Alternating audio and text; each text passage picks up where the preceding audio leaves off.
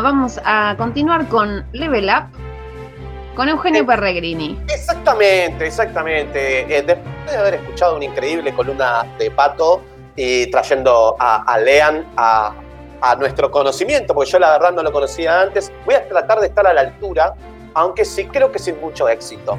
Eh, así que después de esta dura tarea, voy a presentar esta sección que se llama Level Up, que tiene que ver con videojuegos y cositas interactivas.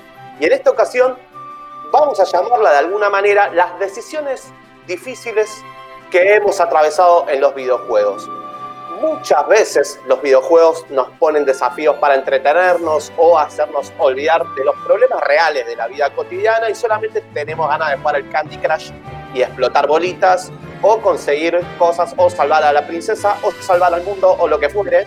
Y ese es un poco el espíritu inicial de los videojuegos, tratar de hacernos olvidar del mundo real, de los problemas económicos, sentimentales, sociales, guerras, políticos, etcétera, etcétera. Pero muchas veces nos juegan como una muy mala pasada y nos ponen entre la espada y la pared, obligándonos a tomar decisiones muy, pero muy poco felices. Eh, y esto tiene que ver algo con los videojuegos y es, es el atractivo principal, que la interactividad te permite eso, es la característica principal que nos ha llevado a, un sinfín de, o sea, nos trae un sinfín de, de- de oportunidades y recursos para contar una historia.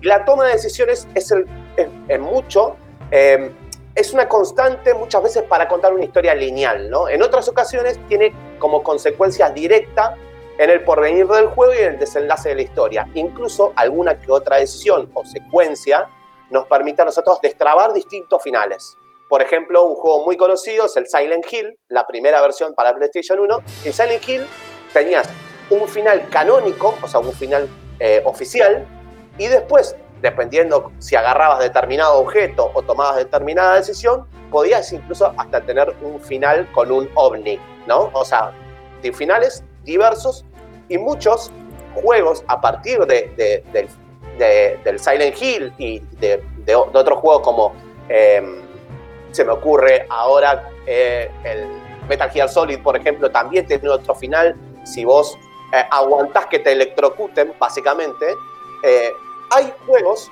que son característicos por hacernos tomar decisiones muy desagradables, que a, veces tienen consecuencias directas en el juego y otras cosas como que, medio como, si hubieses tomado la decisión correcta o la incorrecta, o las dos son incorrectas, medio como que es una cuestión de guion que, que te metas en ese quilombo. No sé si alguno o alguna de, de este piso virtual se acuerda de algunas decisiones o tuvo alguna vivencia diciendo, ¿para qué me estás haciendo elegir esto? De hecho, una de las pequeñas del, de- del Pokémon para Game Boy era elegir tu propio Pokémon. ¿Y el Pokémon? Uy, sí, boludo. Bueno, creo que Mal. tenías a, a Charmander. eh, Sí, los iniciales. Eh, Charmander, eh, Bulbasaur y Squirtle. Siempre todas las generaciones te tiran tres para elegir. vos tenés que elegir tres principales y si elegís, por ejemplo, Charmander, nunca al- en, el, en el transcurso del juego puedes tener cualquiera de esos dos que dejaste afuera. Nunca. Claro. Nunca, nunca, nunca. O sea, es una decisión difícil. Imagínate, sos un pibito y vos querés tener a los tres principales y efectivamente no lo vas a tener por una sola decisión al comienzo del juego que es irreversible. Así nos empieza como el mundo eh, de, de los videojuegos a marcarnos un poco el Cora. Tenemos diferentes versiones como para que ustedes puedan ver. De hecho, muchas opciones están en Steam para que ustedes puedan bajárselos. Algunas de las opciones que vamos a ver acá salen menos de 500 pesos en Steam. Opciones realmente baratas. Hay algunas que salen 200 pesos que se las pueden bajar, incluso hasta demos de los primeros capítulos para que prueben el juego. Uno de esos, uno de esos que son como icónicos en, el mundo de- del videojuego, que no es tan conocido igual por aquellos que están por fuera de la comunidad, se llama Heavy Rain.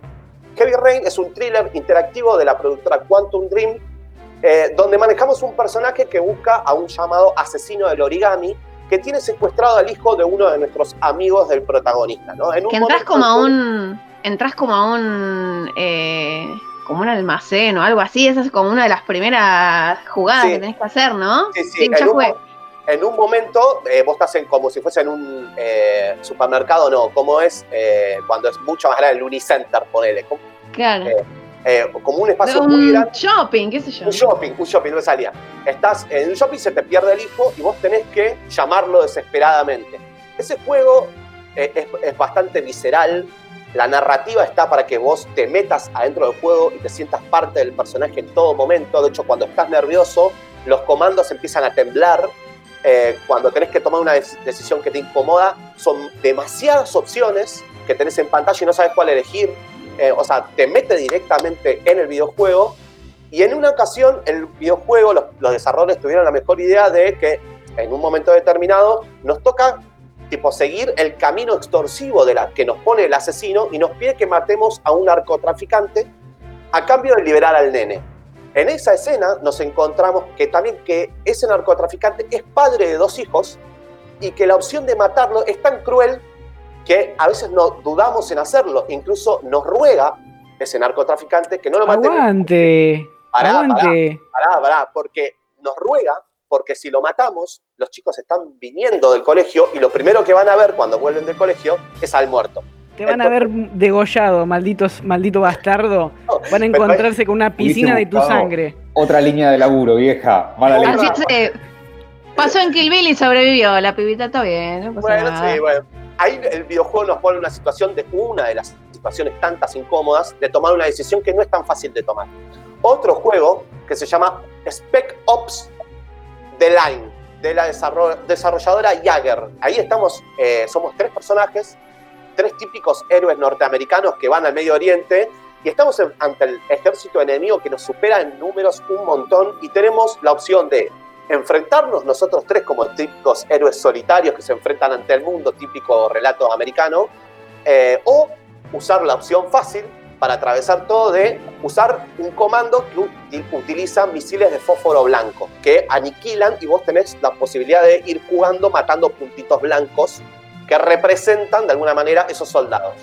Una vez que tomamos ese camino fácil porque nos parece difícil, porque ya nos mataron 5.000 veces eh, en la otra opción, vamos a camino fácil y ese camino fácil nos espera como un final medio negro en el sentido de que todos esos puntitos blancos que nosotros estábamos asesinando y creíamos que eran el ejército enemigo, en realidad eran civiles.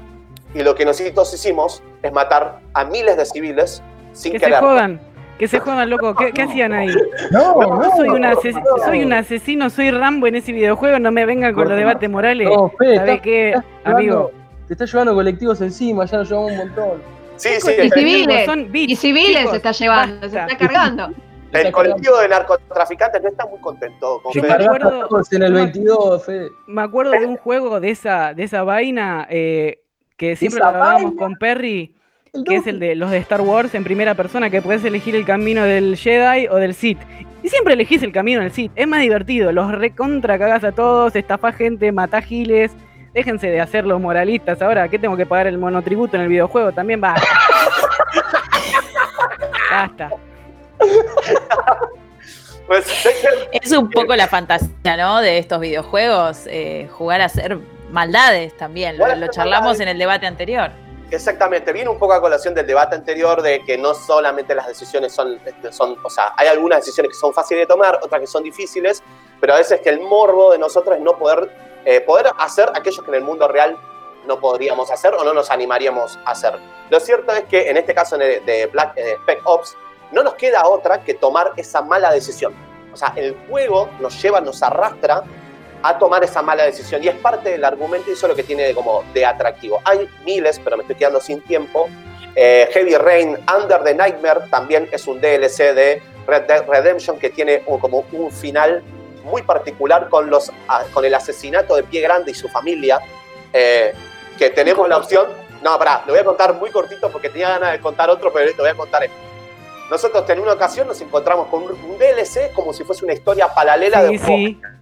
Nos encontramos con un viejo con un rifle y una hija y lo que nos pide es que matemos a los pies grandes que andan sueltos en el bosque. ¿Por qué? Porque son malos, porque se comen, alimentan de los bebés del pueblo. Ahora, nosotros decimos de una, vamos a matar a todos los pies grandes porque son malos.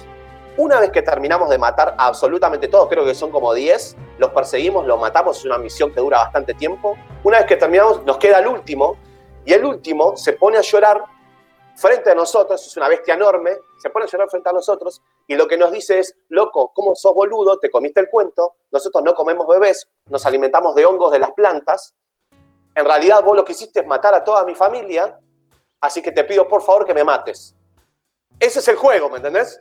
En un momento vos tenés que tomar la decisión de o matarlo para librarle de ese dolor o dejarlo vivo con la vergüenza y la soledad ante el mundo y dejarlo solo. Dos situaciones horribles, pero que podemos tomarla. Hay miles de ejemplos, lo voy a dejar acá, puede ser otra sección. Así que les agradezco muchísimo por haber escuchado y por no faltarle respeto a más colectivos. El colectivo de Pie Grande, bastante boludazo los Pie Grande, ¿no? Bueno. Excelente. Excelente y nos queda el debate pendiente, porque las, columnas de Eugenio siempre tienen una, maravillosa investigación, pero después hay que ponerse a conversar. Acá, además de todo lo que escuchamos de Fede, creo que varios y varias teníamos ahí para aportar. Así que, Euge, te comprometemos a una parte 2 de la columna. Pato, excelente la entrevista y nos vamos a ir, me parece, más de une a escuchar hoy eh, las historias eh, de Lean. Cruz, gracias por tu operación técnica ahí desde el espacio exterior operando una nueva técnica de radio remota. Ailu, compañera, nos despedimos.